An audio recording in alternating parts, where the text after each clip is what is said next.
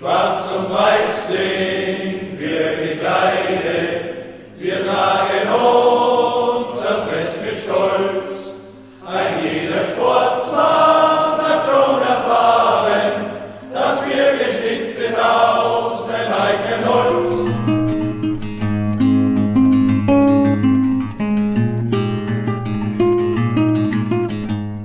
Am 18.09.1921 war es soweit.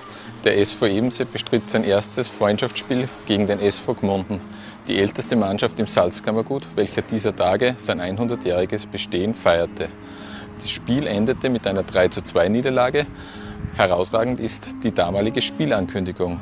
Herrschten doch für den Fußballsport Akzeptanzprobleme und es musste über die Medien ersucht werden, dieses Spiel überhaupt zu besuchen und in Zukunft den Fußballsport zu unterstützen was sich mittlerweile komplett geändert hat.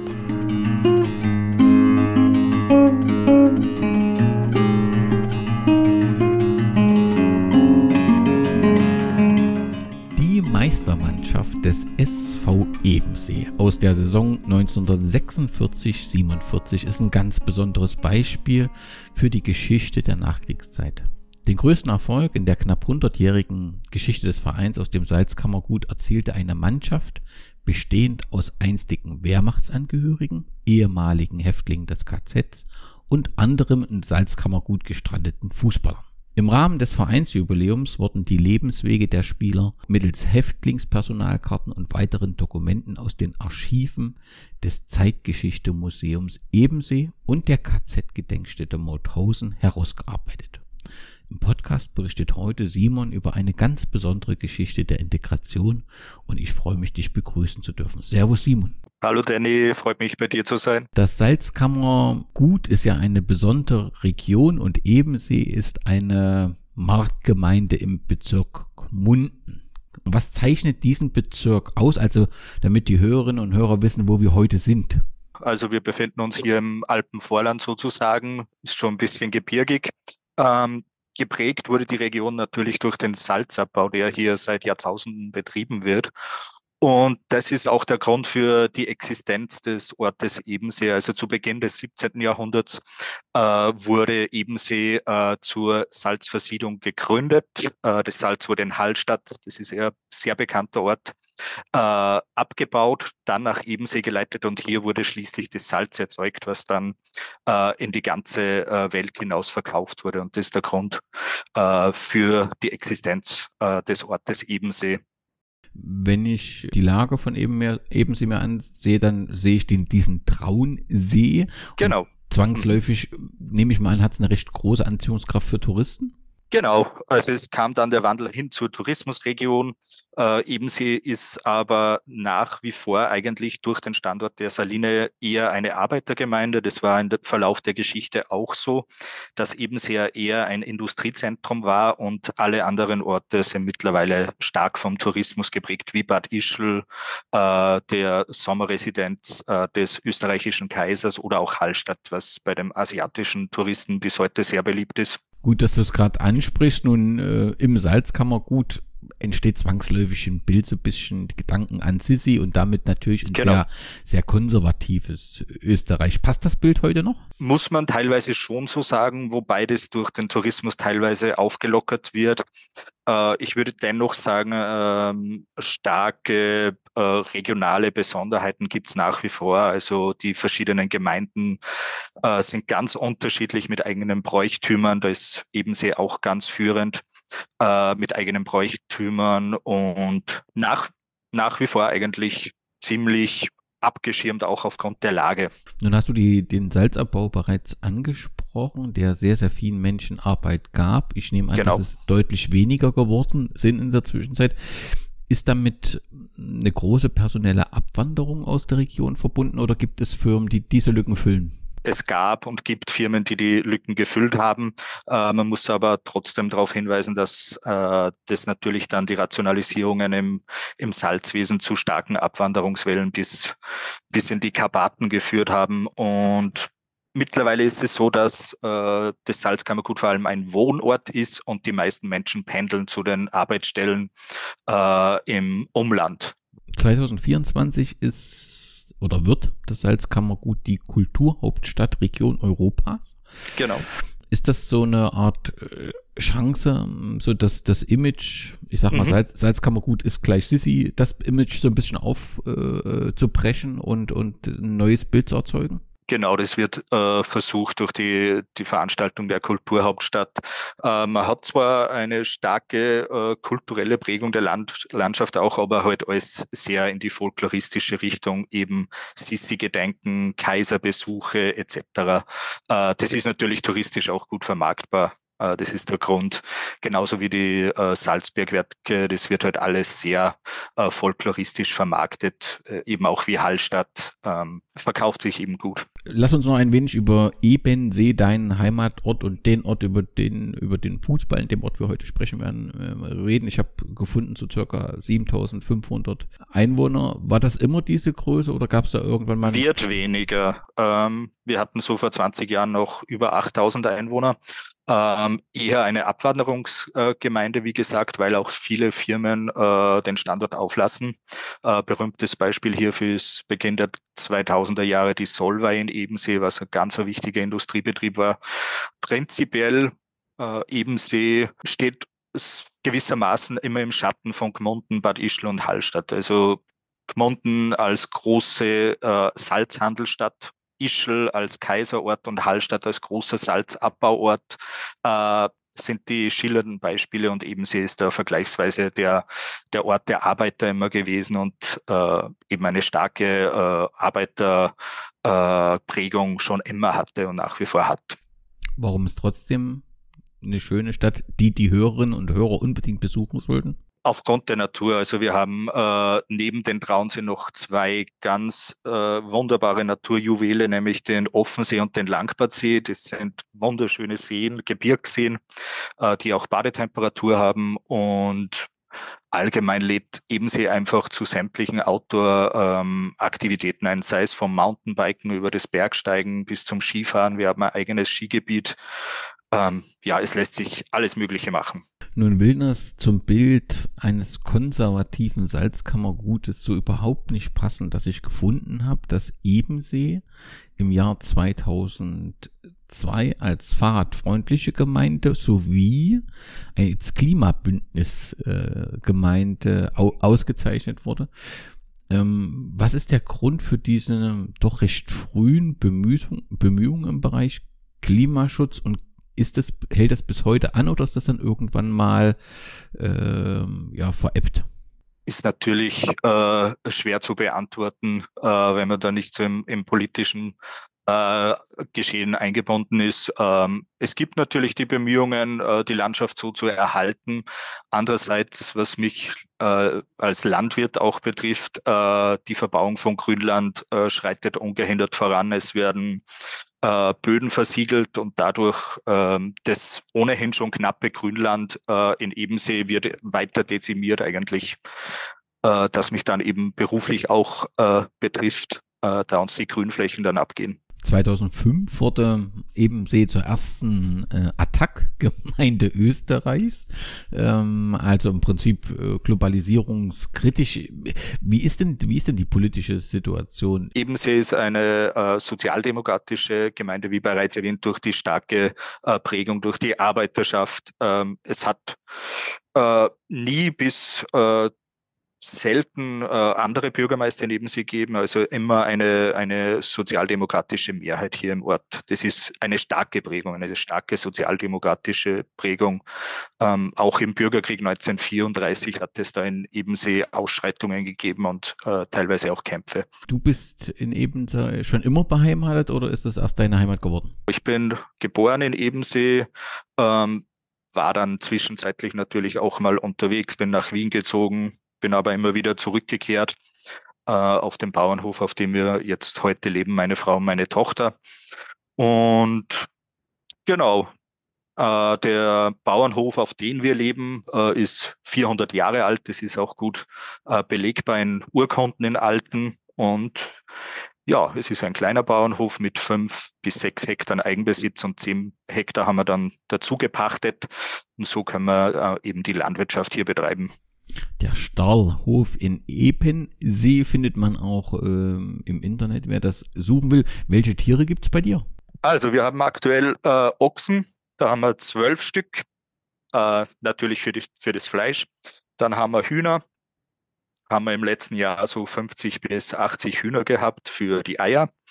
Äh, Milchziegen ist ein großer, äh, ein großes Standbein mittlerweile von uns. Also ich stelle selbst äh, Ziegenmilchprodukte her und Schweine und Enten gibt es auch noch bei uns am Hof. Und wir betreiben den Hof eben in Selbstvermarktung, das ist ganz wichtig. Also wir verkaufen die Produkte direkt an die Endkunden und dadurch lässt sich das Überleben sozusagen sichern. Wie komme ich an die Produkte? Also im Prinzip müsste ich in Ebensee vor Ort äh, zu euch kommen?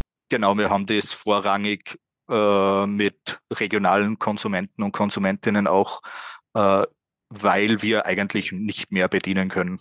Also wir sind äh, gut ausgelastet und das, das passt perfekt für uns so. Letzte Frage zu dem Thema, wenn du sagst, der Hof existiert seit 400 Jahren, nehme ich an, dass das auch so Familienbesitz ist. Ist da die Hofübernahme, ist das so ein bisschen Familiendruck oder ist das schon immer ein großer Lebenswunsch gewesen? Ähm, hat sich bis zu meinem 18. Lebensjahr eigentlich noch gar nicht abgezeichnet, dass ich das übernehmen werde. Es war auch kein Druck von meinen Eltern da, muss ich auch sagen. Ähm, die Struktur war zumeist so, dass eben solche Landwirtschaft mit fünf bis sechs Hektar äh, im Nebenerwerb geführt wurden. Und meine Frau und ich haben uns jetzt vor fünf Jahren überlegt, dass wir das ein bisschen intensivieren wollen und ein bisschen mehr draus machen wollen. Also von den Eltern war wenig Druck da. Ähm, ich habe mich dann im Hinblick darauf, dass ich mein eigener Chef sein kann, dass ich selbst bestimmen kann, was ich mache, äh, mich dazu entschieden, das zu machen. Und deine Frau ist auch glücklich? Meine Frau ist super glücklich, muss ich natürlich sagen. ähm, die ist jetzt gerade in der Volksschule, neben sie, die ist äh, Volksschullehrerin, also Grundschullehrerin, äh, hat aber unter anderem zwei Jahre in Berlin unterrichtet, also in Berlin waren wir auch kurzzeitig.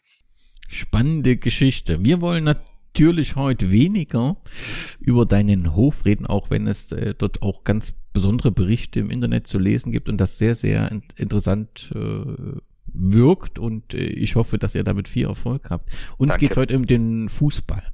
Wie bist du denn und der Fußball zusammengekommen? Da ist doch familiäre Prägung da, richtig? Absolut. Also ich bin äh, seit dem Tag meiner Geburt, äh, die Geschichte erzählt mein Vater gerne, äh, Vereinsmitglied beim SV Ebensee. Hab dann ab dem sechsten, siebten Lebensjahr selbst aktiv gespielt. Äh, ab dem 15. Lebensjahr, glaube ich, 16. Lebensjahr in der Kampfmannschaft auch des SV Ebensee, habe über 200 Spiele gemacht und habe dann vor vier, fünf Jahren eben aus beruflichen Gründen und weil ich einfach nicht in der Region war, äh, meine Karriere, wenn man das so nennen darf, im österreichischen Unterhaus beendet wieder. okay, aber du bist hast die sportliche Karriere beendet, die Nähe zum Verein nie? Immer Thema eigentlich in meinem Leben. Äh, mein Vater war selbst äh, Obmann vom Verein bis letztes Jahr. Eigentlich ist unsere ganze Familie äh, immer stark involviert gewesen in dem Verein. Und zwangsläufig kommt man dazu, sich mit der Geschichte, Geschichte äh, zu beschäftigen. Du machst es mit großer Leidenschaft. Ist das so ein Febel geworden oder ist es einfach zwangsläufig, wenn man so intensiv mit dem Verein verwoben ist, dass einen interessiert, was ist da alles so passiert? Bei mir hat das einen weiteren Grund, weil ich äh, neben meinem Beruf eben nebenberuflich äh, Geschichte studiere in Salzburg an der Uni und über einen Seminar, äh, das geheißen hat Migrationsbiografien im 20. Jahrhundert, äh, bin ich schlussendlich äh, auf meinen Heimatverein gekommen, habe hab mir gedacht, ich kann mir doch ein kleines regionales Thema aussuchen und anhand dieser Biografien äh, eine Seminararbeit zu dem Thema schreiben. Ähm, ist dann auch ein guter Text geworden und ja, das ist der Inhalt der Nachkriegsmannschaft eigentlich und darum ist es entstanden. Dann lass uns mal in den Fußball in Oberösterreich zunächst einsteigen. Ist denn, gibt es Informationen zum ersten Fußballspiel in Oberösterreich? Ja, äh, für das Salzkammergut ist so äh, um das Jahr 1908 ähm, erstmalig äh, ein Match belegt von englischen Kurgästen, die in, im Bad Ischleben auf Kur waren, äh, gegen den neu gegründeten Lask. Das hat in Bad Ischl stattgefunden. Das wird so als das erste Fußballspiel im Salzkammergut äh, beschrieben. Ähm, der Lask äh, hat in dieser Zeit dann auch begonnen, erste Fußballspiele auszutragen. Also man kann schon ausgehen, dass die Linzer Vereine hier äh, tonangebend waren, eigentlich in der Anfangszeit, in den 1910er Jahren würde ich das einmal festlegen. Und wenn man dann auf den Bezirk Gmunten kommt, wo Ebensee liegt, was ist der Verein, der sich so ähm, als erster Verein der Region äh, benennen darf? Genau, wir haben hier eben in der Bezirkshauptstadt in Gmunden die ersten Vereinsgründungen gehabt, äh, was um das Jahr 1921 war. Ähm, gefunden habe ich 1920 hat es acht Fußballclubs in Oberösterreich gegeben und 1923 bereits 22 Vereine. Und genau in diese Zeit äh, fallen dann auch die Vereinsgründungen im Salzkammergut. Eben Gmunden, der SV Ebensee, da ist schon 1921 losgegangen. Äh, andere Beispiele wären Altmünster oder Bad Goisern auch die sich nach und nach gegründet haben. Ich vermute, dass zwischen Gmunden und Ebensee immer, immer eine sportliche Rivalität äh, existierte, wenn das eine Bezirkshauptstadt ist und genau.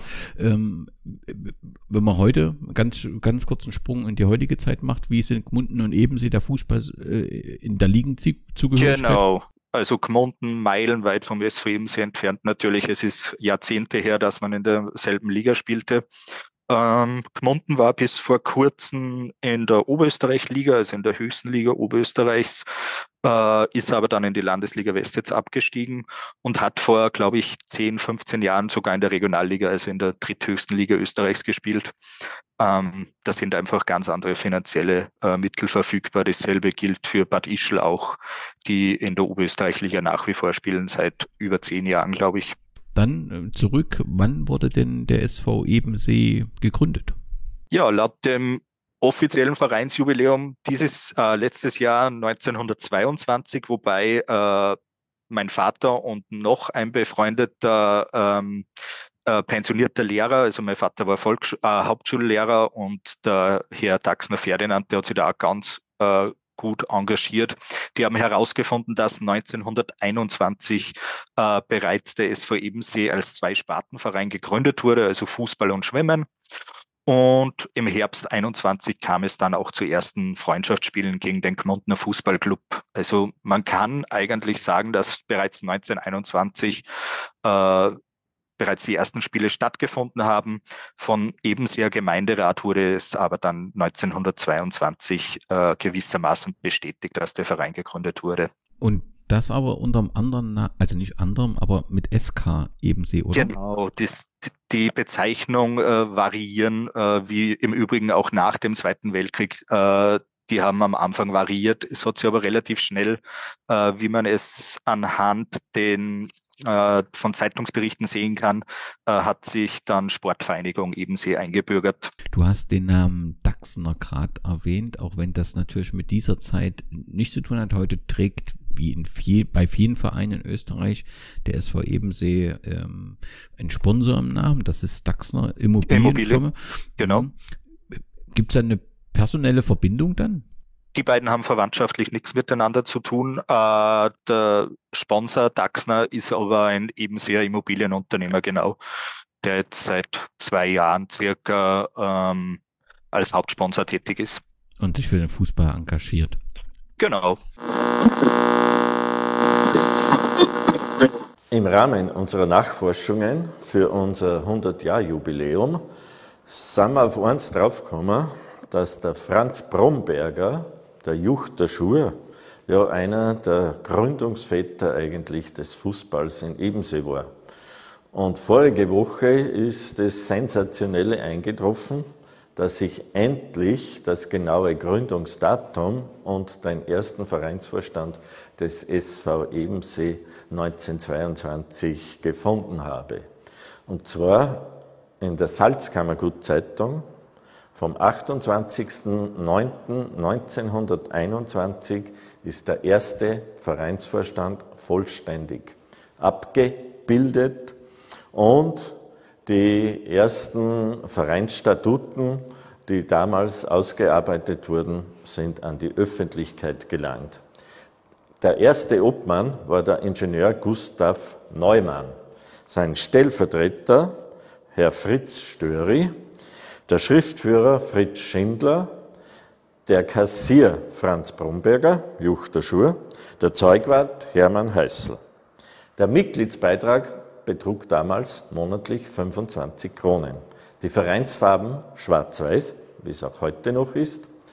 Und es wurden zwei Sektionen gegründet, die Sektion Fußball und die Sektion Schwimmen, die wir ja schon von Veranstaltungen aus dem August 21 kennen. Wichtig, der Verein sollte vollständig unpolitisch sein und ein, den allgemeinen Sportverband in Oberösterreich angeschlossen werden.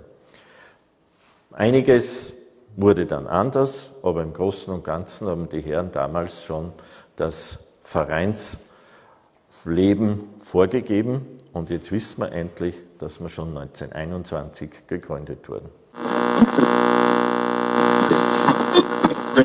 Was ist an sportlichen Erfolgen, Misserfolgnissen? Du hast schon gesagt, ein paar Spiele gegen Gmunden sind bekannt. Was ist so aus der Anfangszeit ähm, bekannt?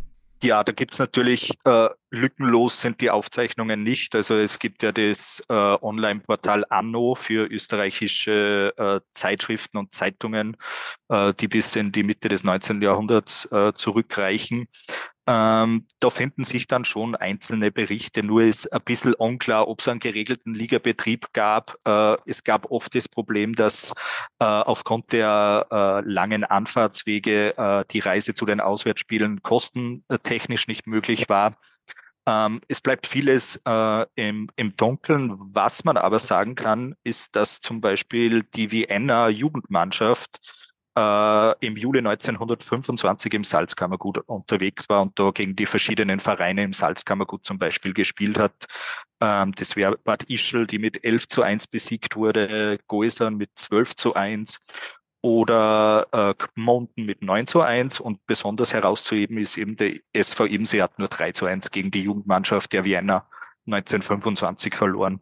Das wäre ein Beispiel eben. Gab es vor ähm, dem Zweiten Weltkrieg in, in Sportplatz, wo gespielt wurde, oder war das ein Rasen? Ist da was äh, erbaut worden, so eine Schlacke oder ähnliches? Genau, es ist tatsächlich ein Schlackenplatz äh, in der Nähe von der Solvay Schiffverladestation, also am Ufer des Traunsees errichtet worden. Äh, da gibt es ja ganz äh, gute Bilddokumente, wo man eben die Spieler und Funktionäre sieht, wie die denn mit, mit Haken und mit Schaufeln errichten gerade. Das war im Herbst 1933 ist der sogenannte Schlackenplatz eröffnet worden als eigener Fußballplatz für den SV Ebensee. Und im Herbst 1947 ist dann eine neue Anlage im Seewinkel, also das ist dann die Union Sportanlage geworden, ähm, errichtet worden, wo wir bis Anfang der 2000er Jahre eigentlich gespielt haben. Also ich habe mein erstes Spiel auch noch auf dem alten Union Platz äh, absolviert und dann ist die Übersiedlung auf einen neuen Sportplatz gekommen. Gab es zu dieser Zeit eigentlich schon Tresse und Vereinsfarben? Vereinsfarben sicherlich, ne? Äh, Vereinsfarben sind äh, in, der, in einem Zeitungsbericht von 1921 bereits mit Schwarz-Weiß erwähnt. Es ist nach wie vor Schwarz-Weiß. Ähm, und hat dann aber auch variiert. Nach dem äh, Krieg haben wir grün-weiße Dressen zum Beispiel gehabt, was man auf einem Bilddokument sehen kann. Aber prinzipiell schwarz-weiß und der ASKÖ, also der ATSV, der andere eben sehr äh, ist dann äh, schwarz-rot. Vereinsfarben, das hat sich gehalten eigentlich. Hatte das Grün-Weiß, auch wenn wir jetzt zeitlich etwas springen, nach dem Krieg in Grund oder war es vielleicht einfach so, dass man froh war, dass man Dresse hatte? Ich würde annehmen, das ist die Verfügbarkeit von Textilien gewesen. Wahrscheinlich hat man grünfärbige Textilien gehabt und hat daraus Dressen machen können. Wäre jetzt meine Annahme. Wenn du sagst, dass es eben auch schwierig war mit den Auswärtsspielen, wenn es funktioniert hat, wie ist man denn angereist mit dem Fahrrad? Ja, das ist vollkommen richtig. Ähm, teilweise ist man zu zweit sogar auf dem Fahrrad zu Spielen nach Bad Ischl gefahren. Oder es hatte einer einen Laster und da sind äh, dann alle hinten drauf gesprungen. Aber was man so aus Interviews, äh, die mein Vater auch im Zuge des 90-Jahr-Jubiläums noch mit den äh, lebenden Legenden quasi geführt hat. Man ist teilweise tatsächlich mit dem Fahrrad zu den Spielen in der näheren Umgebung gefahren. Fantastische Bilder müssen das gewesen sein. Ja, nehme auch an. Also kann man sagen, dass äh, vor dem Zweiten Weltkrieg in Oberösterreich waren vor allem die Vereine aus Linz und, und Welz aktiv vertreten. Der SV Gmunden war der regional der stärkste äh, Verein und man hat unterklassig äh, gespielt, den ein oder anderen Spielerfolg sicherlich gehabt, aber ist nicht durch irgendeine Meisterschaft, durch irgendeinen besonderen Na, Aufstieg genau. auferschienen. Da sind auch die, die Tabellen etc. einfach zu, zu löchrig und zu, zu lückenhaft eigentlich. Ähm, es hat dann immer wieder Salzkammergut Cup gegeben, wo eben Vereine wie Alpmünster, Gmunden, Ischl, Bad Goisern, Ebensee gespielt haben. Da hat man dann halt einer gewonnen, aber das, das waren dann ja keine Meisterschaftsbetriebe in dem Sinn, sondern einfach Kurzspiele. Und geregelt kann man dann erst äh, ab dem Zweiten Weltkrieg, also ab 46 von einem geregelten Betrieb äh, im oberösterreichischen Unterhaus reden eigentlich. Aber bevor wir uns um dieses Jahr äh, kümmern, was in der Geschichte des SV ein sehr wichtiges ist, lass uns nochmal den Blick auf 1938 werfen, der Einmarsch der deutschen Truppen. Was bedeutete das für den, den lokalen Fußball? Ja, also zunächst wurde das Konzept des Deutschen Fußballbundes quasi auch auf äh, Österreich und Oberösterreich, was ja als Gau Oberdonau bezeichnet wurde, übertragen. Also man hat Oberösterreich und Salzburg fußballtechnisch äh, zur sogenannten Bezirksklasse zusammengefasst, wo Austria Salzburg oder Lask äh, die bekanntesten Vereine waren. Und darunter hat es dann die ersten Kreisklassen West und Ost gegeben. Also in der West war unter anderem eben der SV Ebensee, der SV Gmunden oder der SK Lambach, auch ein Verein der, der Region äh, drinnen. Und so wurde äh, im Herbst 38 dann noch eine Meisterschaftsrunde gestartet. Äh, ab, der, ab dem Frühjahr 1939 äh, gibt es dann aber keine Berichte mehr. Äh, und schlussendlich haben wir dann einen Zeitungsbericht noch gefunden, dass eben der SV Ebensee im Frühjahr 1939 aus dem Meisterschaftsbetrieb dann schon ausgestiegen ist. Hm, wahrscheinlich aufgrund von personellen Engpässen würde ich mal ein, annehmen, äh, dass die jungen Männer eben äh, zur Wehrmacht eingezogen wurden oder ähnliches. Teilweise hat man so ähm, Spiele oder Wehrsportübungen mit, mit, mit der Hitler, Hitlerjugend. Äh, zu dem Zeit liegt man immer noch mal Berichte, was aber nicht ein Ligensystem ist, sondern offensichtlich immer einzelne Spiele gegeben hat. Das ist auch für Ebensee belegt, äh, zum Beispiel im April 42 äh, ein Sommerbandsportfest, äh, was eben stattgefunden hat, wo eben Schwimmen, Handball, Fußball und Leichtathletik betrieben wurde. Also man erkennt dann eigentlich die Intention schon, dass einfach die Ertüchtigung der Jugend bei solchen äh, Reichssportwettkämpfen äh, eben im Mittelpunkt standen. Und in Ebensee äh, hat eben auch die sogenannte Jahnheide gegeben, das dann 1947 zum neuen Fußballplatz umgebaut wurde. Also das wurde zuvor von den Nationalsozialisten äh, als Sportausübungsplatz genutzt und wurde dann von SV Ebensee zum Fußballplatz umfunktioniert. Ist an dieser Stelle der heutige Platz oder ist das eine ganz andere Stelle? Na, das ist eben der Platz, der bis zum Anfang der 2000er Jahre genutzt wurde und dann kam die Übersiedlung auf den heutigen Sportplatz. Dann glaube ich, müssen wir über das Konzentrationslager Ebensee reden, um die Geschichte ähm, zu verstehen. Das äh, in Ebensee gab es ein Konzentrationslager der Nationalsozialisten und das wurde ja erst später also zu, zum Ende des Zweiten Weltkrieges ähm, erbaut.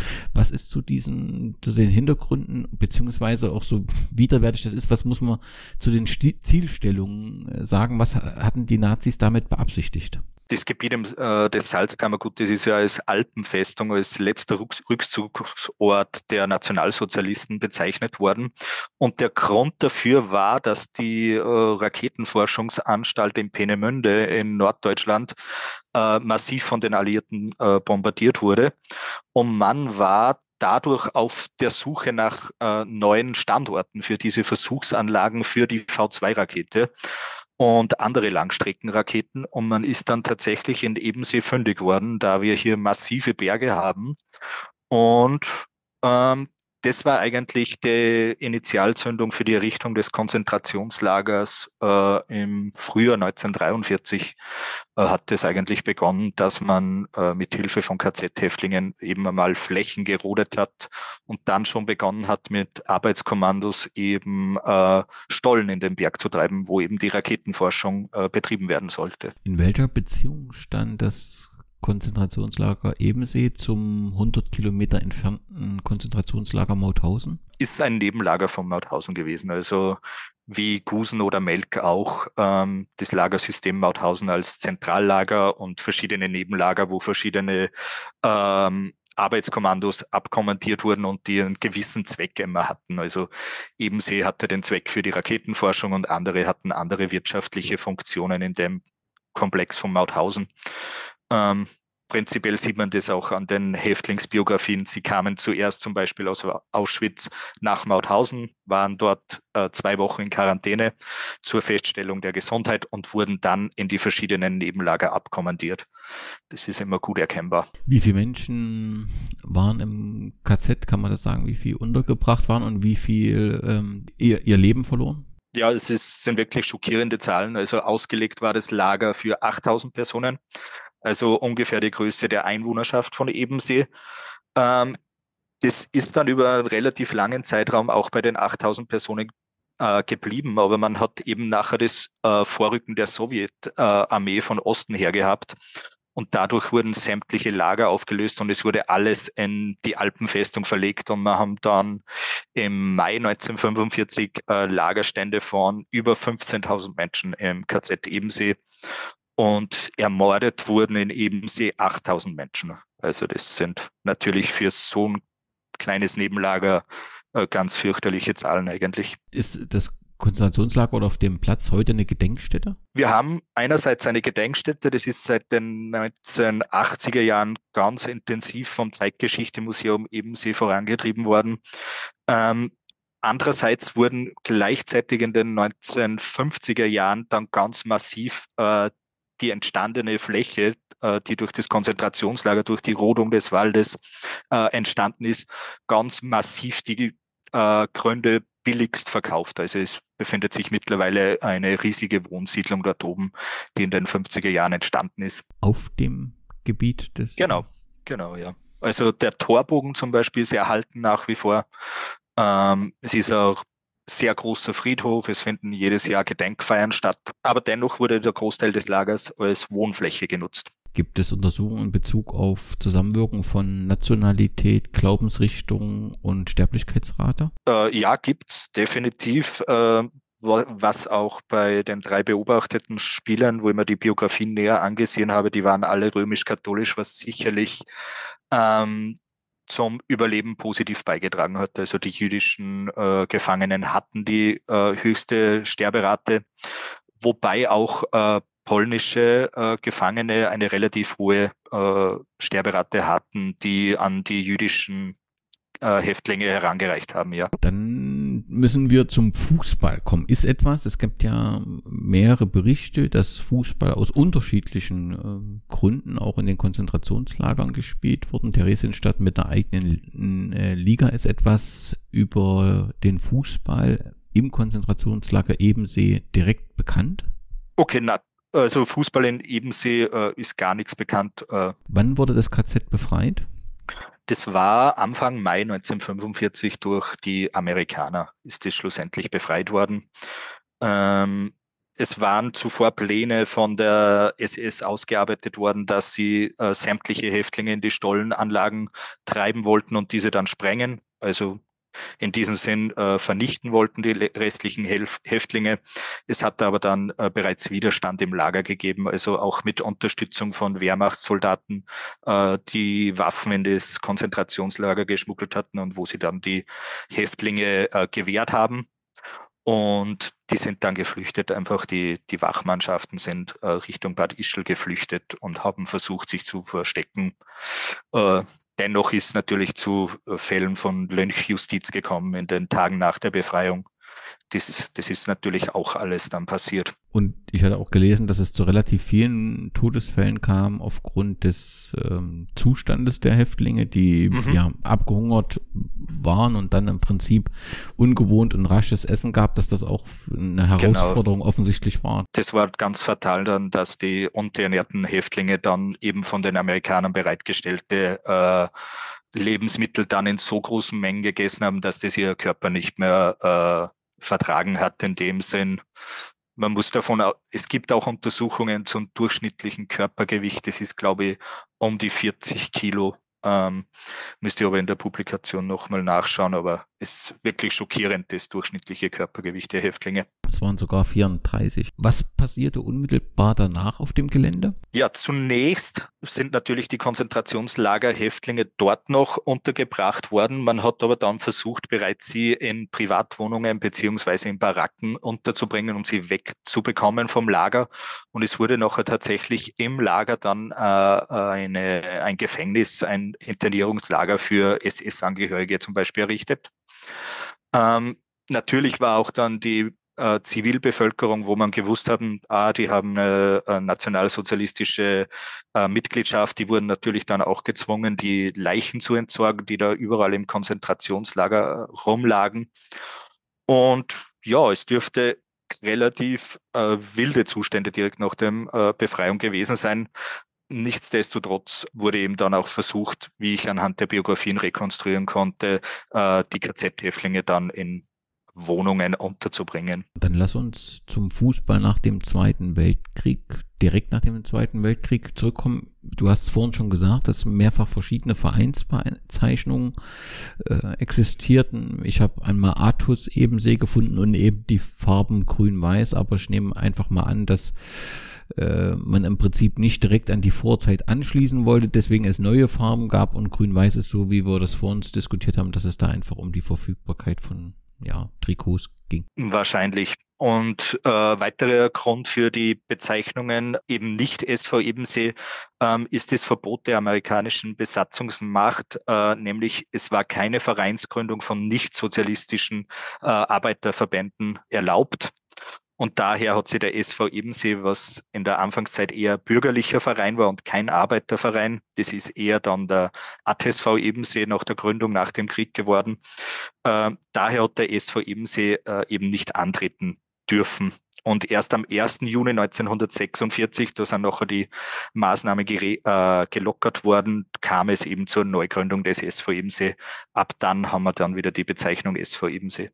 Und vorher, wie haben dann diejenigen, die Fußball spielen wollten, Fußball gespielt unter ATSV dann? Genau, SK Atus oder ATSV, was natürlich ein bisschen irreführend ist, da der ATSV erst in den 50 oder 60 Jahren dann gegründet wurde. Aber Wie groß war in der Anfangszeit der Bevölkerungszuspruch? Hat man Fußball als Ablenkung gesehen oder hat man enorm, gesagt, ja, äh, ganz extrem. Ähm, ich habe im Zuge meiner Seminararbeit auch äh, Artikel aus der oberösterreichischen Nachrichten gefunden, wo ganz gezielt äh, darauf hingewiesen wird, dass man eben zu den Sportveranstaltungen gehen soll und man soll die Gräuel und die, den ganzen Schrecken äh, der Kriegszeit äh, vergessen. Und das ist auch ganz extrem noch in den ganzen Zeitungsberichten nach dem Zweiten Weltkrieg herausgekommen, dass eben die Sportstars äh, dann in den Fokus gerieten, um einfach neue Identität zu schaffen und ein bisschen von dem ganzen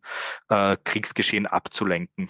Durch das, durch die Fotodokumentation hast du auch herausgearbeitet, wer Teil dieser Nachkriegsmannschaft des SV Ebensee war. Und bevor wir äh, zur sportlichen, erfolgreichen Saison 46, 47 kommen, nochmal in dieser Mannschaft nach dem Krieg haben ja sowohl Wehrmachtssoldaten als auch KZ-Häftlinge, polnische, als auch Österreicher, die durch das KZ oder durch diesen Krieg äh, äh nach eben sie kam zusammengespielt und genau das natürlich guckt man im Nachhinein drauf und vorstellen, es, das gelingt, mir reicht die Vorstellungskraft nicht aus, dass diejenigen gut und erfolgreich zusammengespielt haben. Nun haben sie das ja aber. Ja, es ist wirklich, also das, das Foto zeigt wirklich ganz unterschiedliche mh, hm, Lebensgeschichten und vereint die auch. Ähm, mein Vater hat ja begonnen mit der ganzen Herausarbeitung äh, aus dem Archiv, das er betreibt seit 20, 30 Jahren vom SV Ebensee. Nur, das ist äh, nur aufgrund dessen möglich gewesen, weil er eben sämtliche Fotos gesammelt hat und auch viel mit äh, ehemaligen äh, Spielern gesprochen hat. Und das war mal die Grundlage. Und es ist, sind dann tatsächlich Zufälle. Also es gibt ein Bild der Hitlerjugend äh, von 1943, wo die äh, gegen den Welser SC gespielt haben. Und das sind tatsächlich exakt die drei Spieler auf diesem Foto, die dann in der Nachkriegsmannschaft exakt diese drei Spieler stehen da mit den überlebenden KZ-Häftlingen hier. Und die anderen Charaktere ist äh, nicht so viel bekannt über den Lebensweg. Ähm, was dann auch noch zu erwähnen wäre, wäre zum Beispiel der Sektionsleiter des SVM-See, das war nämlich der Hugo Meisel. Und der war unter anderem bei der Wehrmacht im Baltikum, äh, hatte eine Wehrmachtbetreuungsstelle geleitet. Also, und das war dann der Sektionsleiter dieser Mannschaft, die aus KZ-Häftlingen und aber auch Tätern, wenn man das so nennen will, äh, bestand. Also für mich irgendwie sehr schwer vorstellbar. Ja, absolut, ja. Aber scheinbar hat man irgendwie nach vorne schauen müssen. Also die, die polnischen Häftlinge, die waren ja als Displaced Persons äh, quasi gestrandet hier in Ebensee. Die wussten, die konnten nicht in ihre ehemalige Heimat zurück, die wussten nicht, wo wollen sie hin. Ähm, es hat eine sehr große äh, polnische Bevölkerungsgruppe dann in Ebensee gegeben. Die haben auch ein eigenes polnisches Zentrum gehabt, die sich um sämtliche Belange gekümmert hat. Und ja, gewissermaßen musste man nach vorne sehen, äh, ist meine Interpretation dann. Äh, dennoch, oder auch äh, ein gutes Beispiel wäre auch Walter Staudinger, der ein ganz bekannter Stürmer von TSV 1860 München war während dem Krieg. Und 1860 war ja der Verein der Nationalsozialisten in dem Sinn äh, in München. Und der spielt dann eben auch mit dem KZ-Häftlingen zusammen. Also spannende äh, Kombination eigentlich und Konstellation. Dann lass uns mal in den, den sportlichen Ergebnisse eintauchen. Wie ging es denn, wie verlief es denn sportlich nach dem Krieg? Es ist also im August 1945 äh, sind dann die ersten Spiele belegt. Also man muss auch sagen, am Schlackenplatz wieder. Und da kamen dann halt 2000 Zuseher. Also ähm, es wurde mal ganz ähm, systematisch nachgeschaut, wann waren die meisten Zuschauer beim SV Ebensee. Da sind halt die ersten fünf Plätze waren alle in der unmittelbaren Nachkriegszeit. Also da kann man von zwei bis 3.000 Zusehern ausgehen und das wurde auch mehrfach in der, in der Presse dann eben bestätigt. Und das erste Spiel ist im, im August 45 gewesen. Da haben verschiedene Mannschaften aus Lambach, Thomas Reuth und aus Ebensee sowie Jugendmannschaften teilgenommen. Und was vor allem im August 45 äh, beachtenswert ist, dass es eine eigene Polen-Elf gegeben hat in Ebensee. Also es waren so dermaßen viele polnische Ex-Häftlinge hier, äh, dass die eine eigene Fußballmannschaft gegründet haben, äh, wo auch einige vorerst einige Spieler des SV Ebensee dann gespielt hatten bei der sogenannten Polen-Elf. Äh, von denen gibt es ebenfalls ein Fotodokument. Ist ganz interessant. Und ab Oktober 45 ist es dann eigentlich mit dem Meisterschaftsbetrieb wieder losgegangen. Der SV Ebensee hat in der Gruppe C gespielt, also man hat hier äh, parallele Ligen gehabt, äh, 45, 46, also es gab keine höchste Spielstufe, sondern es gab, äh, ich schätze, so fünf äh, parallele Ligen. Und dort der SV Ebensee das erste Spiel mit 6 zu 6 äh, gegen SK Bad Wemsbach äh, beendet. Und das war quasi der Start wieder in eine erfolgreiche Zeit, denn dann kommt ja die historische Saison 46, 47. Genau. Da ist man dann 1946, 47 äh, dann so richtig durchgestartet in dem Sinn. Äh, da hatte sich das Ligasystem schon etwas verändert. Also es hat äh, sieben zweite Klassen gegeben und eine erste Klasse, wo die äh, besten Vereine Oberösterreichs in diesem Sinne gespielt haben. Äh, der LASK, sämtliche Welser Vereine und Vereine aus Steyr. Das waren so immer die fußballerisch äh, stärksten Städte und die haben eben in der obersten Liga gespielt und darunter waren dann die zweiten Klassen, wo der SV Ebensee eben die Gruppe C dann gewonnen hat nach zwölf Spieltagen und die Gruppe C wurde als sogenannte Salzkammergut-Meisterschaft äh, bezeichnet, weil, weil da eben vorrangig Vereine aus dem Salzkammergut äh, mitspielten. Ähm, nachdem diese Gruppenphase in dem Sinn gewonnen wurden, hat es eine äh, Meisterrunde in dem Sinn gegeben, wo sieben, die sieben Meister dieser zweiten Klassen gegeneinander gespielt haben. Die waren wiederum in eine Nord- und Südgruppe unterteilt. Hierbei hat sie wieder der SV Ebensee durchgesetzt und dann kam es zu einem Entscheidungsspiel gegen den SC Breitbronn. Äh, da wurde ähm, das Hinspiel 2 zu 0 verloren und nachher das Rückspiel in Ebensee 2 zu 1 gewonnen, was dann in Summe dann nicht für den Aufstieg in die höchste Spielklasse äh, in Oberösterreich gereicht hat, war dann ganz knapp verfehlt und hat der SV Ebensee bis heute nicht mehr geschafft. Ja, aber diesen negativen Touch, den müssen wir natürlich rausnehmen, weil es war der größte Vereins, Vereinserfolg, der in der Geschichte, in der jetzt über 100-jährigen Geschichte des Vereins äh, genau. erzielt wurde. Und das, das mit einer Mannschaft aus, also um es nochmal zu sagen, aus Wehrmachtssoldaten, aus KZ-Insassen, aus äh, ja, Fußballern, die bei der Hitlerjugend gespielt haben. Und diese Mischung war erfolgreich und offensichtlich auch von der Bevölkerung akzeptiert und bejubelt. Ja, ja, ja, das ist schon interessant, da eigentlich dann in den 60er, 70er Jahren bis hinauf in die 90er Jahre, 2000er Jahre ja das doch verpönt war, wenn man äh, nur mit Ausländer, ist ja nach wie vor so mit der Ausländerregelung, äh, dass das eher verpönt war, mit so vielen äh, auswärtigen Spielern zu spielen. Ist aber anscheinend damals auch gegangen und war erfolgreich.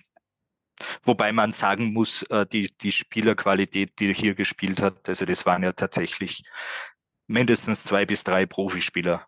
Wie ging es nach dieser Meistersaison weiter? Ähm, man wurde dann in der Saison 47, 48 äh, tatsächlich nochmal Vizemeister äh, hinter Gmunden.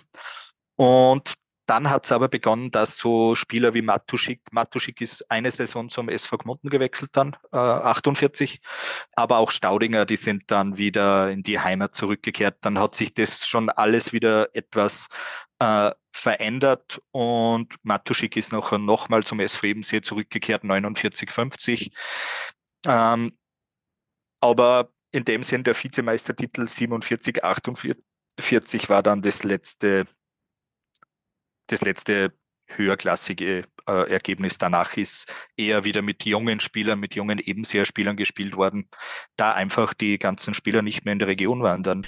Du hast schon äh, immer mal angesprochen, du hast die, ähm, oder ihr habt die Biografien ähm, der Spieler, insbesondere der polnischen Spieler, ähm, ja, analysiert und ähm, eben auch um Erklärung für die Teamzusetzung und die damalige äh, Verhältnisse zu finden. Wie habt ihr denn das gemacht? Also was? Genau, das habe ich, das ist mittlerweile auch vier Jahre schon her, dass ich das Seminar besucht habe.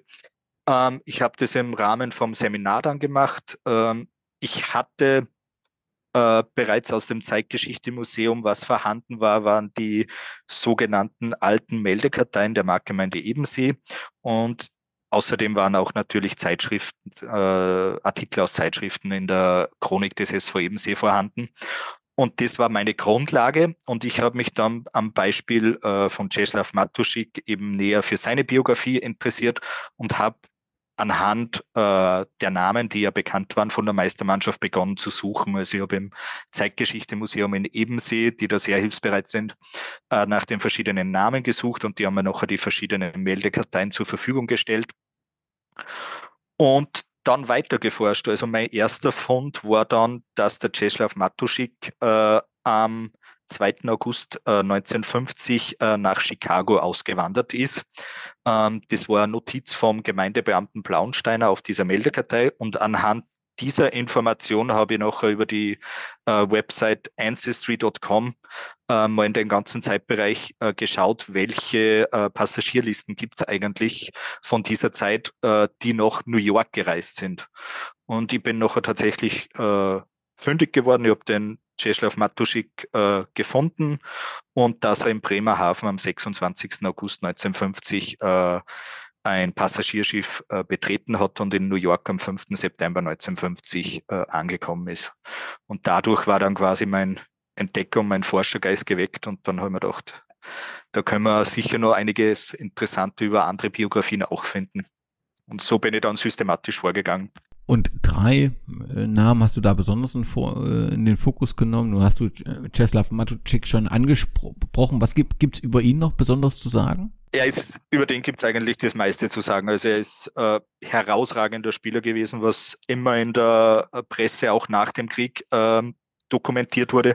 Und seine Biografie habe ich eigentlich am, am besten herausgearbeitet, da sie auch vor dem Krieg bereits belegbar ist. Also ich habe über Wikilegia äh, eine Aufstellung vom äh, Polonia Warschau gefunden, äh, wo eben Matuschik als Profispieler am 20. August 1939, also 19-jährig, äh, sein Debüt für Polonia Warschau in der höchsten polnischen Liga äh, gefeiert hat. Und das war unter anderem ein Baustein. Und Außerdem habe ich dann auch noch äh, im Buch von Thomas Urban, äh, der über Fußball im Untergrund und Auschwitz geschrieben hat, habe ich dann einen Hinweis gefunden, dass äh, der Großteil der Spieler von Polonia in illegalen Stadtmeisterschaften äh, ab 1940 bis 43 äh, Meisterschaften ausgetragen haben und dass äh, bei einem Vorfall am Bahnhof in Warschau äh, eben die gesamte Mannschaft von Polonia verhaftet wurde und ins Konzentrationslager Auschwitz gebracht wurde. Und es ist daher stark anzunehmen, äh, dass unter diesen Spielern auch Matuschik war und dass das grundsätzlich der Grund war, warum der überhaupt ins KZ gekommen ist. Ähm, da die Ausübung von Sport und die Organisation von äh, Vereinen äh, unter das sogenannte Polenstrafrecht gefallen ist und ein Grund war, ein Verbrechen war eben. Wie kam er nach Ebensee? Oh, das ist wiederum, also die, durch die äh, eifrige Dokumentationsarbeit der Nationalsozialisten, ich formuliere das einmal so, ähm, kann man das eben alles extrem gut äh, anhand von Häftlingspersonalkarten äh, rekonstruieren. Er ist am 11. Februar 1943, also nach seiner Verhaftung in Warschau, äh, nach Auschwitz gekommen und am 11. Februar 1944 wurde er nach Mauthausen überstellt. Danach die bereits angesprochene zweiwöchige äh, Quarantäne und am 27. Februar 1944 äh, findet sich eben auf der Häftlingspersonalkarte die eine Notiz per Bleistift angefügt, äh, Zement. Und Zement war der Tarnname für das Konzentrationslager Ebensee, genauso wie Solvay, nach nach, dem, nach der ansässigen Fabrik hier benannt. Das war ebenso ein Tarnname für das Konzentrationslager Ebensee. Also er ist am 27. Februar 44 nach Ebensee gekommen. Und wurde nach dem Krieg zum Schützenkönig des Salzkammergutes. Also er hat eine unglaubliche Torquote gehabt. Äh, er war ja nicht der Einzige, also Mark Hörndl von Steirermühl ebenfalls ein Stürmer. Äh, die haben ja da in ich glaube, 30 Tore in 20 Spielen geschossen, soweit ich das noch im Kopf habe. Und es wird halt, er war eine sehr polarisierende Person. Also in den Zeitungsberichten wird er oft als wilder Mann bezeichnet oder dass er tätlich angegriffen wurde. Also das sind wirklich ganz interessante Zeitdokumente, die sie dann finden. Und es geht zumeist um so außergewöhnliche Spieler wie Matuschik, der tatsächlich, also er wird auch immer, die, unter den besten Spielern wird immer Matuschik oder er hat so und so viele Tore erzielt. Weißt du, wo er nach seiner Ebenseherzeit ähm, dann aktiv war, beziehungsweise sein... Das, das ist unklar. Also das letzte Zeichen ist quasi, dass am 5. September äh, 1950 in New York von Bord gegangen ist und die Zieladresse ist in Chicago angegeben worden in der Passagierliste. Ähm, auf einer polnischen Wikipedia-Seite äh, findet man sein Todesdatum mit 1964 in Chicago. Ähm, findet sich aber keine weitere Info zu seinem weiteren Lebensweg dort in Chicago. Also man weiß nicht, was er in, der, in seiner neuen Heimat dann, wie es da weitergegangen ist. Eine weitere Geschichte ist, die du ähm, recherchiert hast, ist die Lebensgeschichte von Bruno Grey. Ich hoffe, ich spreche ihn richtig aus. Und ähm, dort ist ja im Prinzip, er ist in Polen geboren und ist dann aber letztendlich in, im Salzkammergut, ähm, hat dort seinen Lebensabend verbracht. Also ich habe mir natürlich nach anderen Spielern auch noch umgesehen von dieser Meistermannschaft, ob die in KZ waren etc. Es waren tatsächlich nur diese drei Spieler äh, im KZ und es sind wie es der Zufall so will, es sind drei komplett unterschiedliche Lebensgeschichten äh, da im äh, Czeslaw Matuschik äh, weiter ausgewandert ist, also er war nur kurze Zeit in Ebensee. Bruno Grey hat dann tatsächlich die Heimat in Ebensee und im Salzkammergut äh, gefunden und der Jerzy Malota, der war überhaupt nur bis im November 1946 und ist nach Polen zurückgekehrt. Also drei ganz unterschiedliche Migrationsgeschichten. Ähm, Bruno Grey ist äh, mit einem der letzten Melktransporte aus dem Konzentrationslager Melk nach Ebensee gekommen, wo nochmal tausende Menschen äh, nach Ebensee getrieben wurde. Äh, das war in April 45, also Mitte, Ende April 45, also knapp vor der Befreiung des Lagers. Ähm, also er ist ganz in der Endphase des Lagers nach Ebensee gekommen und dementsprechend eigentlich ein Wunder, dass er überlebt hat. Und er hat dann in Ebensee gespielt lange Zeit und ist dann 1949 nach Steirermühl äh, weitergewandert. Äh, Steirermühl ist für seine Papierfabrik, für die Papierindustrie bekannt. Das ist circa 30, 40 Kilometer von Ebensee in der Nähe von Gmunden. Äh, circa und da hat er tatsächlich bis zu seinem Tod gelebt und hat auch eine Ebenseerin geheiratet. Das steht auch alles in der Meldekartei drin. Also da war noch kein Datenschutz, da ist alles ganz detailliert drin gestanden in den Meldekarteien. Und äh, du hast vorhin schon also den Heribert Meisel angesprochen. Offensichtlich, wenn ich es richtig verstanden habe, ein sehr erfolgreicher österreichischer Sportkommentator dann nach dem Krieg gewesen. Genau, sehr bekannt, ja. Und der hat ja ganz offensichtlich war er sehr aktiv in Nazi-Österreich. Da, da lässt sich ja offensichtlich eine ganz klare Verbindung. Genau. Also was ich äh, nach seiner Autobiografie, beziehungsweise hat äh, ein Buch über Heribert Meisel, ähm, scheinbar hat er eine Wehrmachtsbetreuungsstelle in Litauen geleitet, also er war eindeutig äh, Mitglied der Wehrmacht und kam dann nach Ebensee, da in Ebensee sein Onkel, nämlich der Schuster Gattermann, gelebt hat. Also wir haben auch hier Bilddokumente, wo das Heribert Meisel eben mit seinem Onkel in Ebensee zeigt. Ähm, aufgrund dieser Verbindung ist er dann nach Ebensee gekommen und hat bei der ähm, Salzkammergut-Zeitung äh, als Journalist zu arbeiten begonnen. Und nebenbei war er dann der Sektionsleiter beim SV Ebensee und er schreibt auch in der Autobiografie ganz eindeutig, also er hat die Sportberichterstattung äh, extrem äh, forciert und er wollte einfach den Sport in den Mittelpunkt stellen und passt eigentlich in das äh, Zeitgeschehen, äh, dass man eben mit dem Sport viel äh, überdecken wollte äh, von den Grauen der, der Kriegszeit in dem Sinn. Ja, also da finde ich halt überdecken wirklich einen guten Begriff, weil natürlich, du hast ja vor uns angesprochen, dass es eben auch aus ja, nachvollziehbar Gründen ist vielleicht der falsche Begriff, aber dass solche Sachen wie Lynchjustiz oder Selbstjustiz im Prinzip äh, nach dem Krieg gab und, und das frage ich mich halt schon, eine Region, wo offensichtlich ein ähm, sehr großer Anteil von polnischen Bürgern, die es im Prinzip nach Ebensee oder die Region verschlagen hat, da, da ist und jemand ist Sektionsleiter, der ja sehr aktiv und, und mit dem System, sehr aktiv im System war, dass es, dass, dass es das nicht zu Konflikten, Konflikten Diskussionen gekommen das, ist. Das wird man im Nachhinein dann auch nicht wissen. Also über das wissen wir, wir kennen ja nur die offizielle Seite immer durch Zeitungsberichte. Hm, den Zeitzeugeninterviews, die teilweise geführt wurden von meinem Vater noch vor zehn Jahren. Das ist natürlich auch dann die Frage, an was erinnern sich die Menschen, an die guten Seiten oder an die schlechten. Klar, was, das ist natürlich schon. mit Vorsicht zu genießen. Ähm, jedenfalls, was herausgekommen ist, dass wahrscheinlich die ganzen Spieler aufgrund von Heribert Meisel hier waren. Also der dürfte aus irgendeinem Grund Zugang zu Geld gehabt haben oder Kontakte zu Spielern, weil er stammt aus Baden bei Wien.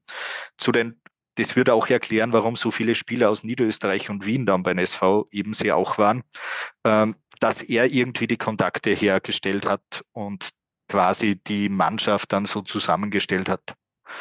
Ähm, er ist übrigens selten auf Bildern zu sehen, da er stets der Fotograf. Also in den Zeitungen steht nachher drunter Fotograf Heribert Meisel. Das ist natürlich auch dann sehr schön äh, ein guter Beweis, warum der nie abgebildet ist auf den Bildern.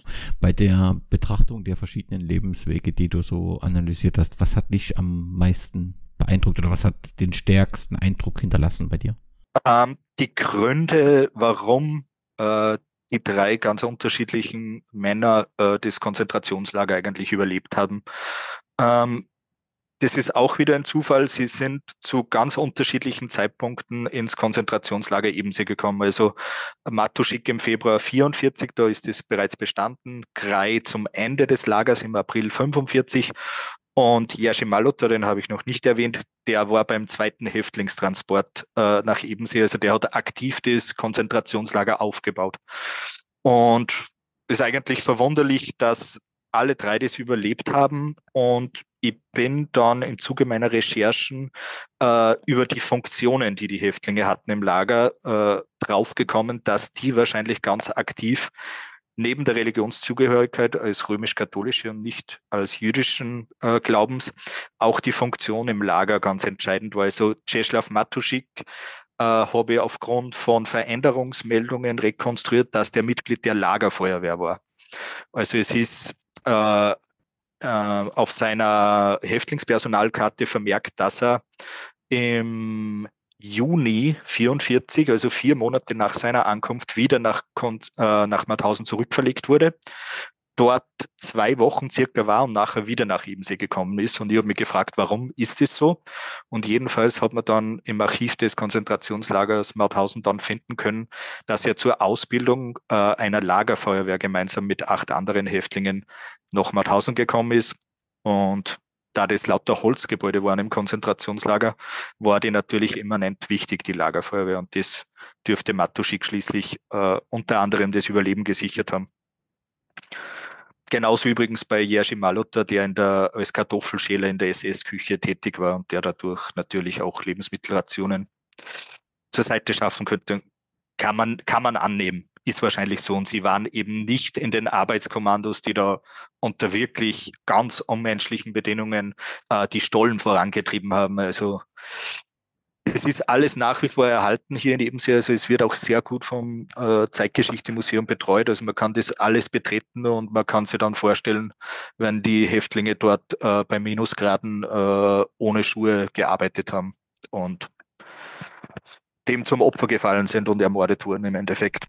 Du hast es schon angesprochen mit diesem Zeitgeschichte-Museum. Das ist ja schon ein ja, besonderes, ich denke, für so eine Größe der Gemeinde, das hat man nicht, nicht überall in dieser Intensität. Das scheint wirklich ähm, die Erinnerung an diese ähm, furchtbare Zeit und dann an dieses äh, System, auch was denn da steckt, erhalten zu werden.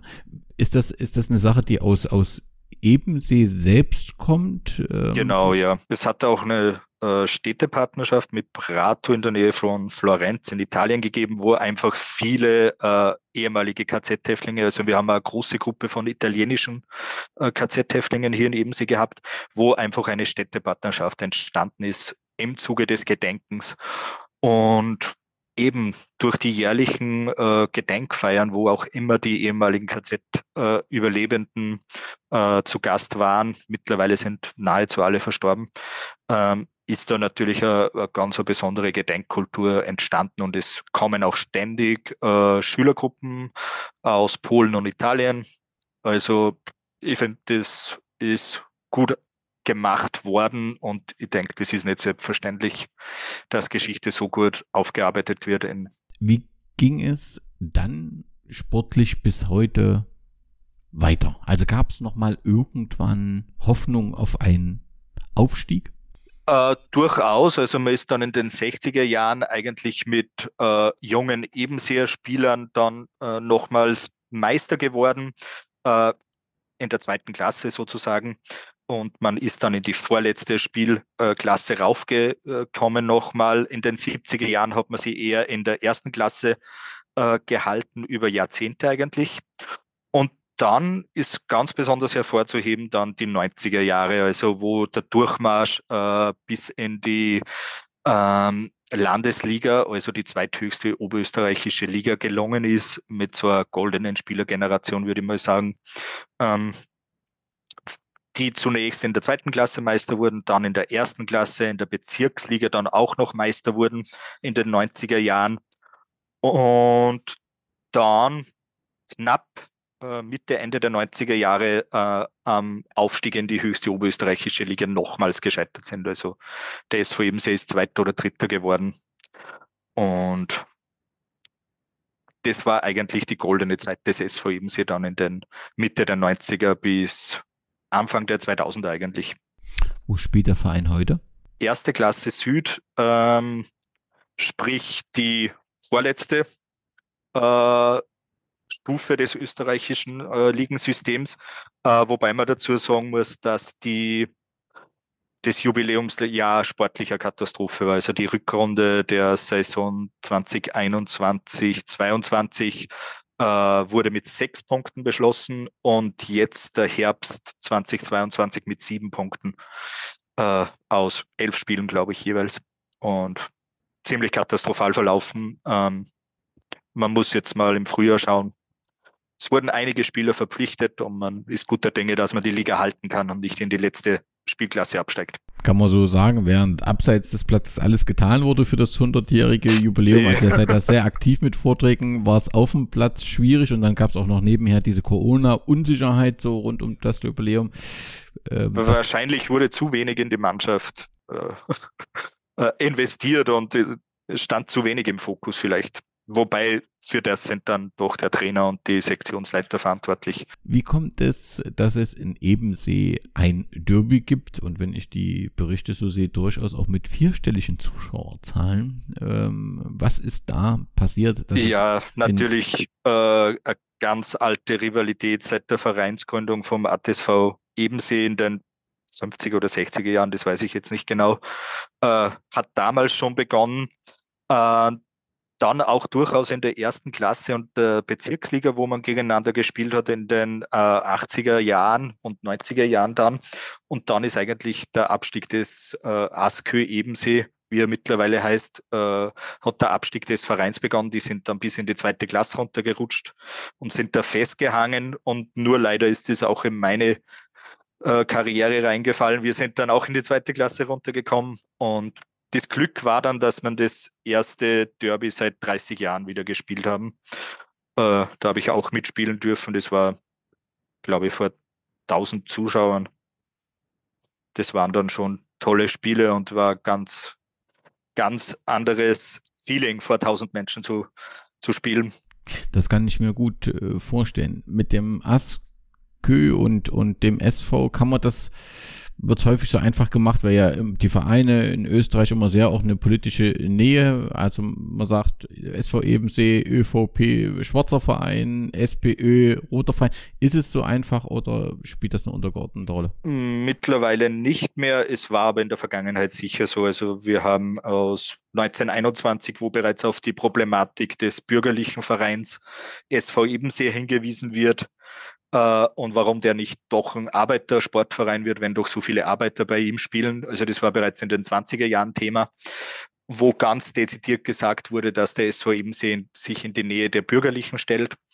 Ähm, es ist dann in der Nachkriegszeit sicher so gewesen, dass äh, der SV Ebensee eher konservativ-bürgerlicher Verein war und der ASKÜ Ebensee der Arbeiterverein schlechthin.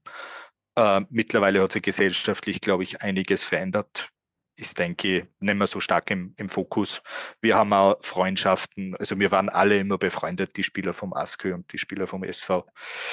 Das hätte es in den 70er und 60er Jahren eher nicht so gegeben, würde ich mal sagen. Genau, das wäre die nächste Frage gewesen, wieso das Verhältnis ist und ob es eine Diskussion gibt, ähm, die es häufig gibt dann meistens aber geht's schief, aber manchmal funktioniert es auch, dass man die Kräfte bündelt. Gibt so eine? Ja, es hat im Nachwuchs eine Kooperation gegeben, wurde aber mittlerweile auch wieder aufgelöst, da es einfach so viele Spannungen noch scheinbar gibt und tatsächlich vor zwei Jahren wurde von äh, einigen Personen versucht, eine Vereinsneugründung anzustreben, also sowohl den SV Ebensee als auch den ASKÜ Ebensee aufzulösen und einen neuen Ebenseer Verein aus diesen beiden Vereinen zusammenzusetzen. Äh, ist dann aber schon relativ weit gewesen, wurde dann aber in letzter Instanz von diversen äh, Funktionären verhindert.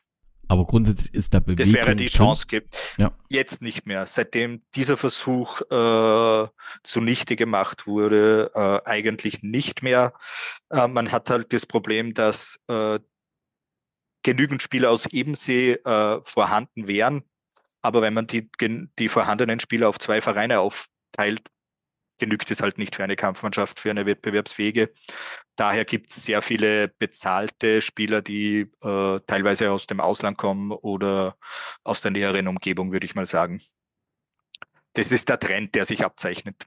Wenn jetzt die Hörerinnen und Hörer sich auf den Weg nach Ebensee machen, dann sollten sie auf jeden Fall das Zeitgeschichte-Museum besuchen. Und welchen Sportplatz müssen sie denn besuchen? Ich habe jetzt zwei gefunden. Ich weiß gar nicht, ob sie den Namen noch dran. Am besten beide. Also der Aske Ebensee ist in der. Die Rindbachstraße? Die Rindbachstraße ist der Platz des SV Ebensee, genau. Das ist gleich nach der Abfahrt von der Bundesstraße. Und der Askeplatz ist in der alten Ischlerstraße, äh, nennt man das bei uns. Äh, die genaue Bezeichnung weiß ich jetzt nicht. Beides sehr schöne Sportplätze. Also ich habe einmal Rudolf Engel Stadion beim Askel genau, gefunden, ist das korrekt? Genau, das sind verdiente Funktionäre. Rudolf Engel war ein langjähriger Funktionär beim Aske Ebensee und unser Stadion, also das vom SV Ebensee, heißt ja Geigfritz Stadion.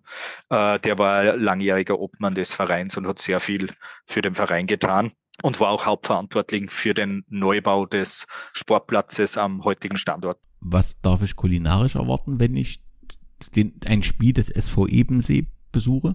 Also direkt am Sportplatz in der Kantine natürlich Leberkässemmel und Wurstsemmel und Bier. Ähm, Sonst haben wir akutes äh, Wirtshaussterben leider in Ebensee. Also sämtliche Gasthäuser überleben nicht mehr in der jüngsten Vergangenheit. Ähm, klassisch natürlich Wiener Schnitzel etc. gibt es bei uns. Äh, Besonderheit sind die Holzknechtnocken. Ähm, das sind quasi Mehl, Wasser, äh, Knödel, die im heißen äh, Schmalz herausgebacken werden.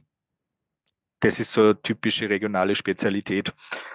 Aber sonst leider akutes Wirtsaussterben bei uns im Ort. Okay, also kulinarisch hast du äh, überzeugt äh, und auch sonst ist äh, Ebensee auf jeden Fall ein, ein Besuch wert. Wer nun jetzt doch nicht sich auf den Weg macht und sich ähm, trotzdem über die, den Fußball des SV Ebensee kundig machen will, du hattest in einer Ausgabe des Ballesteres bereits über deine Arbeit berichtet und da wurde auch über das Buch Ballspiel vorgestellt. Ist das äh, möglich, dieses Buch zu bestellen? Das, das ist tatsächlich die äh, Festschrift des SV Ebensee. Ähm, man könnte das durchaus machen. Äh, vielleicht kannst du meine E-Mail-Adresse verlinken. Dann, da sind auf jeden Fall genug, genug Exemplare vorhanden. Ähm, was ich dann noch in eigener Sache bewerben kann, äh, ist mein Beitrag über die Nachkriegsmannschaft. Das ist im Sammelband Zwischenräume äh, beim Werkstattverlag in Göttingen erschienen. 2019 war das. Äh, das kann man ganz einfach über den Werkstattverlag in Göttingen, äh, der viel einfach äh, Fußball thematisch publiziert, äh, beziehen. Da sind verschiedene kleine Beiträge, unter anderem meiner über die Nachkriegsmannschaft drinnen und die Ballesterer Ausgabe mit dem GAK, ne? Also, ja, genau, GAK ist es. Das ist diese wunderbare Ausgabe, also erkennt man sofort, äh, die ist online noch am Logo, genau. Mhm. verfügbar und dort ist dein Text ebenfalls erwähnt und grundsätzlich ist der Ballesterer immer ein Abo wert. Genau. Simon, ganz, ganz äh, herzlichen Dank. Letzte Frage, wenn wir in zehn Jahren wieder über den Fußball in Ebensee reden, was denkst du, wo steht der Fußball dann in Ebensee? Puh, sehr schwierige Frage, da wir uns dasselbe vor zehn Jahren gefragt haben. Äh, da waren wir in der zweiten Klasse noch und wir haben uns auch gefragt, ähm, was wird passieren. Wir sind dann tatsächlich im Jahr darauf in die erste Klasse aufgestiegen. Ähm, und da sind wir bis jetzt. Also in den letzten zehn Jahren hat sich nichts geändert beim SV Ebensee. Ich befürchte, dass in den nächsten zehn Jahren ein ähnliches Bild sein wird. Also ich schätze erste Klasse Süd und hoffe erste Klasse Süd nach diesem Jahr. Schauen wir mal, was für ein, welche Klasse der Fußball ist. Höchstklassig ist auf jeden Fall das Engagement bei der Analyse der eigenen Geschichte und das offensichtlich aufgrund deines Engagements und auch das Engagement deines äh, Vaters dafür. Vielen genau, Dank. Vielen absolut. Dank auch für die Zeit, die du hier äh, investiert hast und uns einen Einblick in die Geschichte gegeben habt. Den Hörern und Hörern sei empfohlen, also Palästra abonnieren, den Stahlhof in Ebensee besuchen und wenn ich das sagen darf, beide Sportplätze in Ebensee mit einem Besuch genau, äh, absolut. Äh, zu beglücken. Auch in der ganzen Region im Salzkammergut gibt es etliche Sportplätze und es gibt immer irgendwelche Lokalderbys. sind einen Besuch wert. Das ist ein passendes Schlusswort und sage ganz herzlichen Dank, Sie. Danke, Danny.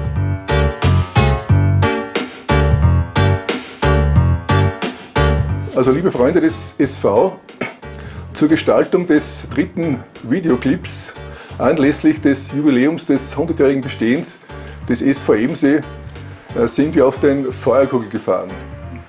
Ihr werdet euch sicher fragen, äh, was der SV und der Feuerkugel gemeinsames haben. Mir fällt eigentlich nur ein, dass beide Institutionen so die zweitältesten sind. Der SV der zweitälteste Verein des Salzkammerguts und die Feuerkugelseilbahn die zweitälteste von ganz äh, Österreich, 1922 und 1927. In, wir gehen dann runter zum, ins Edeltal und dann werden wir sicher erfahren, was es eben mit, diesem, mit dieser Gemeinsamkeit auf sich hat. Wir sind jetzt im vorderen Edeltal angekommen und sitzen vor der vielleicht legendärsten Hütte des Feuerkugels, eben beim Juchtern Schur. Der Besitzer des äh, war eben Franz Bromberger, Vulgo Juchter Schur. Und jeder von uns hat sicher da mal ein, ein oder zwei äh, Seitel Bier getrunken oder sich gesonnt in warmen, an warmen Frühlingstagen. Und dieser Franz Bromberger war einer der Pioniere des Ebenseer Fußballs. Wie das? Er besuchte äh, so als 10- bis 16-, 17-Jähriger in Wien der Nähe von Wien das Stift Seitenstetten, ein Gymnasium mit Internat und kam dort äh, das erste Mal mit dem damals modernen Fußball in Kontakt. In Wien war eben Fußball total modern. Es gab bekannte Mannschaften, die Vienna, der erste Fußballclub. Ein paar Jahre später ist dann Rapid Wien gegründet worden. Und in den Ferien und dann nach der Schule hat er eben dann mit Freunden in Ebensee Fußball gespielt, unter anderem eben auch dann beim SV Ebensee. Und er war dann 21, 22 auch in der Kampfmannschaft des SV Ebensee äh, aktiv.